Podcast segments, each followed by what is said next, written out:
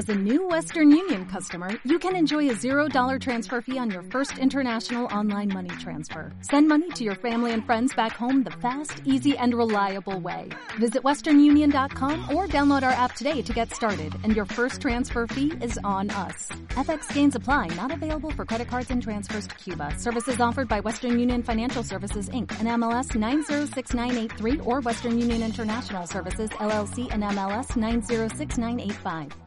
Cada miércoles te traemos los relatos cortos de los cuales no pudimos obtener suficiente información para formar un capítulo entero. Puedes encontrar episodios de la primera temporada con el nombre Juego de Asesinos en las plataformas de Apple Podcast, Google Podcast, Evox y Spotify. Juego de Asesinos Podcast está agradecido con ustedes, nuestros oyentes, por dejarnos hacer lo que más nos gusta. Déjanos saber si te gusta nuestro trabajo. Búscanos en Facebook e Instagram como Juego de Asesinos-podcast. Si te gustó el episodio de hoy, la mejor manera de ayudarnos es dejarnos un comentario, tu like, seguirnos, compartir o dejarnos un review en Apple Podcast. De verdad, son de muchísima ayuda. Advertencia. Este episodio contiene material que puede lastimar la sensibilidad de algunas personas, debido a la naturaleza gráfica y explícita de los crímenes de este asesino. Se recomienda discreción. Bienvenidos familia a Juego de Asesinos. Cuando creamos este podcast, sabíamos que nos enfrentaríamos a casos total y completamente aberrantes. Historias que escuchamos en algún momento de nuestras vidas y de las cuales aprendimos algo. Pero siempre existe ese sentimiento de lejanía. Y a lo largo de la vida del podcast nos vimos afrontadas por una realidad que se experimenta día a día. Lo vemos en el feed de las redes sociales y nos duele en el alma como mexicanas, como nayaritas, como mujeres, como podcasters con una plataforma que quizás no es enorme, pero es nuestra. En otros países donde la violencia está a la orden del día, les pedimos fuerza, hagan eco, que no ocurra ni una vez más. Por todas las víctimas, no más violencia.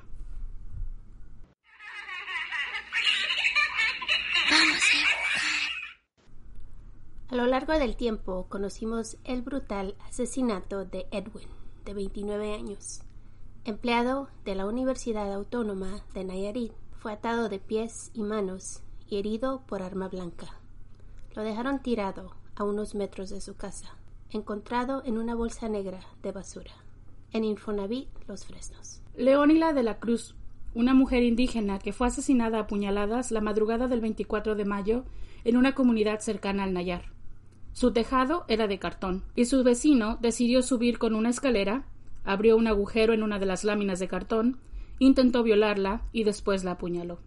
Kenia Ramírez, estudiante de 20 años, madre de un menor, recién graduada de la Universidad Tecnológica en Ingeniería y Logística. Fue asesinada, recibió cinco heridas de arma blanca a la altura del pecho y en el departamento se encontraron diversos rasgos de sangre. Esto fue el 2016 en Tepic, Nayarit. Ena, de 19 años de edad, estudiaba contaduría en la Univer. Vivía con su hijo de un año. La asesinó su vecino en su propia casa, en Jalisco, Nayarit. Ofelia, mujer de 63 años, maestra jubilada, fue torturada en su propia casa, en la colonia Emiliano Zapata, Nayarit. Agustín, jubilado de la Universidad Autónoma de Nayarit, tenía heridas de arma blanca y fue en su propia casa, en la colonia Lomas Bonitas. Hoy decidimos hacer un episodio diferente a todos los demás que hemos hecho a lo largo de este año. Todos los asesinatos, no solo del que vamos a hablar hoy, nos han partido el corazón porque son muy close to home y no podemos de ninguna manera guardar más silencio. Hoy les explicaremos el caso de Diana o lo que se sabe hasta el momento. Diana Raigosa, una joven de 21 años de edad, quien cursaba el tercer año de la licenciatura en Derecho en la Universidad Autónoma de Nayarit, donde residía, la describen como una buena estudiante, carismática, honesta y servicial. Una chica a la cual en sus fotos se le ve llena de vida. El pasado viernes 22 de mayo del 2020, la familia de Diana salió de viaje. La dejaron sola en su vivienda, en la colonia Morelos, en Tepic, Nayarit pues tenía que estudiar para presentar exámenes esta semana pasada. Se cree que el domingo 24 de mayo ocurrieron los hechos, entre la mañana y el mediodía. El agresor entró sin violencia, sin forzar las chapas, y tampoco se mostró escalamiento en las paredes. Según el informe pericial, la joven recibió por lo menos 39 heridas con un arma punzocortante, lo que provocó un choque hipovolémico. No se encontraron rasgos de abuso sexual tipo violación consumada. Todo ocurrió en el interior de su domicilio. En las paredes se encontró escrito con la sangre de la víctima las letras SF. Las autoridades especulan que significa Santa Flaca, en referencia a la Santa Muerte, pero hasta el momento también se está investigando. Los padres y el hermano menor de la chica fueron los que se encontraron con la escena del crimen. Diana había comentado en las redes sociales, durante el 2019, haber sido víctima de acoso en su universidad misma que ahora pide se esclarezca el caso y se castigue al responsable. Ella relató en su cuenta de Facebook el acoso por parte de una persona quien intentó besarla. También se dijo en algunos de los artículos que la chica se había quejado de un miembro de su familia, de quien ella parecía tenerle un poco de miedo. Entrevistó a los vecinos y se aseguró que tienen tres líneas de investigación segura. De acuerdo con el fiscal Nayarita, un testimonio de una persona quien describió a un familiar de la chica como un locochón, indicó a la policía que tenía rasguños en la cara que no tenía antes. Entonces, el primo de Diana fue arrestado en conexión al asesinato.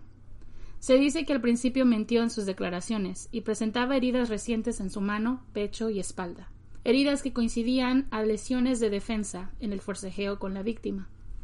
Se sabe que el chico y su madre tenían las llaves de la vivienda, ya que alimentaban a los perros cuando no había nadie.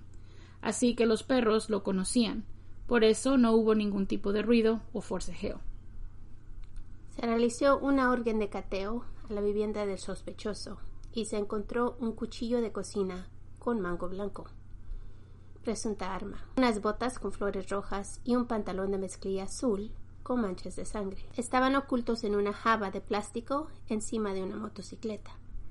Se encontraron tres libretas escritas por él mismo, una de ellas titulada El libro de las ciencias ocultas, otra Cambiando vidas, todas escritas a mano y en donde habla cómo matar brujas, acuchilladas y cómo asesinar a una mujer o lesbiana, así de cómo comer sus carnes información realizada por los peritos criminólogos y psicólogos, donde se encontró que todo lo escrito coincide con el patrón gráfico. También se encontraron mensajes de odio a la mujer en otro cuaderno. Emanuel plasma imágenes, simbología, cuchillos, dibujos en forma de mujeres y demonios, con frases como mis mayores miedos es ser asesino de grande. Se estableció un perfil psicópata por el nivel de ira y violencia en los grafismos. Pruebas de grafoscopía determinaron que las letras plasmadas en la pared coinciden con las del sospechoso.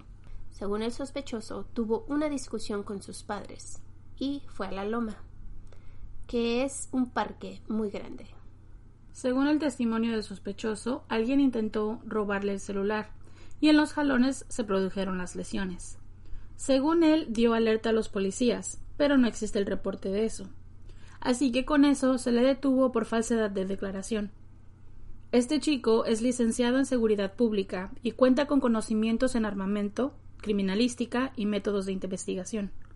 El fiscal general de Nayarit expuso que desde el 2017 a la fecha se han judicializado 14 carpetas, de las cuales se han obtenido siete sentencias condenatorias, con sanciones de hasta 50 años de prisión aunque existen 23 feminicidios en investigación. De acuerdo al fiscal Nayarita Petronilo Díaz Ponce, y lo citaré, en esta administración no nos habíamos encontrado con un delincuente que tuviera estas características y desorden conductual, situación que llama mucho la atención porque pudimos haber tenido aquí en Nayarit un asesino serial. Afortunadamente, se procesó el caso de manera rápida y se pudieron esclarecer los hechos. Tras una audiencia de cuatro horas, un juez de control del sistema penal acusatorio y oral de Nayarit vinculan a proceso a Víctor Emanuel N., primo de la víctima, por feminicidio agravado, después de que el Ministerio Público presentara pruebas suficientes para continuar el proceso. El juez autorizó cuatro meses para que se continúe con la investigación. Como mencionamos anteriormente, la madre de Diana confirmó en la audiencia que su hija le había comentado varias veces que su primo la acosaba mucho, al punto de que cuando le daba beso en la mejilla para saludar, se acercaba mucho a su boca y que le tenía miedo. Además, en una ocasión lo sorprendió grabándole con un celular las piernas.